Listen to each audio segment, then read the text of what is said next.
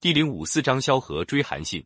项羽进了咸阳，杀了秦王子婴和秦国贵族八百多人，还下命令烧阿房宫。跟随项羽进关的五十多万兵士，谁没受过秦朝的压迫？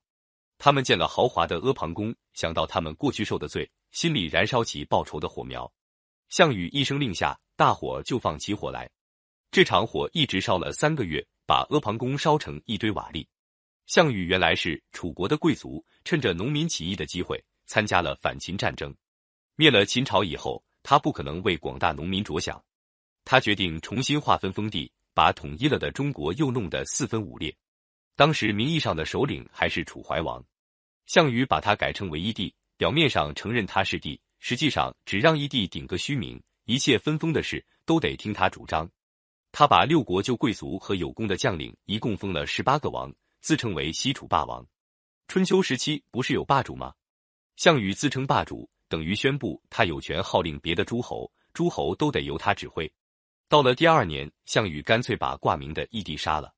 分封诸侯以后，各国诸侯就都分别带兵回自己的封国去，项羽也回到他的封国西楚的都城彭城。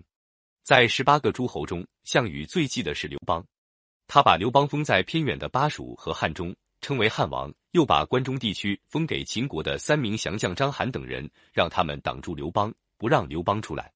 汉王刘邦对他的封地很不满意，但是自己兵力弱小，没法跟项羽计较，只好带着人马到封国的都城南郑去。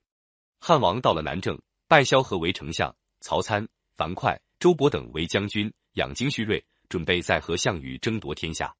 但是他手下的兵士们却都想回老家，差不多每天有人开小差逃走，急得汉王连饭也吃不下。有一天，忽然有人来报告，丞相逃走了，汉王急坏了。真相突然被人斩掉了左右手，一样难过。到了第三天早晨，萧何才回来。汉王见了他，又气又高兴，责问萧何说：“你怎么也逃走？”萧何说：“我怎么会逃走呢？我是去追逃走的人呀。”汉王又问他：“你追谁呢？”萧何说：“韩信。”萧何所说的韩信本来是淮阴人，项梁起兵以后，路过淮阴，韩信去投奔他，在楚营里当个小兵。项梁死了，又跟项羽。项羽见他比一般兵士强，就让他做个小军官。韩信好几回向项羽献计策，项羽都没有采用。韩信感到十分失望。赶到汉王刘邦到南郑去的时候，韩信就投奔汉王。韩信到了南郑，汉王也只给他当个小官。有一次，韩信犯了法被抓了起来，差不多快要被砍头了。幸亏汉王部下一个将军夏侯婴经过，韩信高声呼喊，向他求救，说。汉王难道不想打天下了吗？为什么要斩壮土？夏侯婴看韩信的模样，真是一条好汉，把他放了，还向汉王推荐。汉王派韩信做各管粮食的官。后来丞相萧何见到了韩信，跟他谈了谈，认为韩信的能耐不小，很器重他，还几几次三番劝汉王重用他，但汉王总是不听。韩信知道汉王不肯重用他，趁着将士纷纷开小差的时候，也找个机会走了。萧何得到韩信逃走的消息，急得跺脚，立即亲自骑上快马追赶上去，追了两天才把韩信找了回来。汉王听说萧何追的是韩信，生气的骂萧何说：“逃走的将军有十来个，没听说你追过谁？单单去追韩信是什么道理？”萧何说：“一般的将军有的是，像韩信那样的人才，简直是举世无双。大王要是准备在汉中待一辈子，那就用不到韩信；要是准备打天下，就非用他不可。”大王到底准备怎么样？汉王说：“我当然要回东边去，哪能老待在这儿呢？”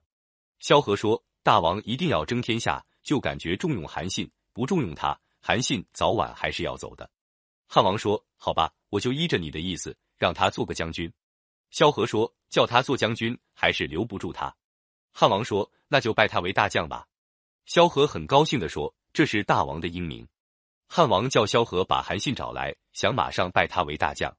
萧何直爽地说：“大王平日不大注意礼貌，拜大将可是件大事，不能像跟小孩闹着玩似的，叫他来就来。大王决心拜他为大将，要择个好日子，还得隆重的举行拜将的仪式才好。”汉王说：“好，我都依你。”汉营里传出消息，汉王要择日子拜大将了。几个跟随汉王多年的将军，个个兴奋的睡不着觉。认为这次自己一定能当上大将。赶到拜大将的日子，大家知道拜的大将竟是平日被他们瞧不起的韩信，一下子都愣了。汉王举行拜将仪式以后，再接见韩信，说：“丞相多次推荐将军，将军一定有好计策，请将军指教。”韩信谢过汉王，向汉王详详细细分析了楚汉双方的条件，认为汉王发东征一定能战胜项羽。汉王越听越高兴，只后悔没早点发现这个人才。打那以后，韩信就指挥将士操练兵马，东征项羽的条件渐渐成熟了。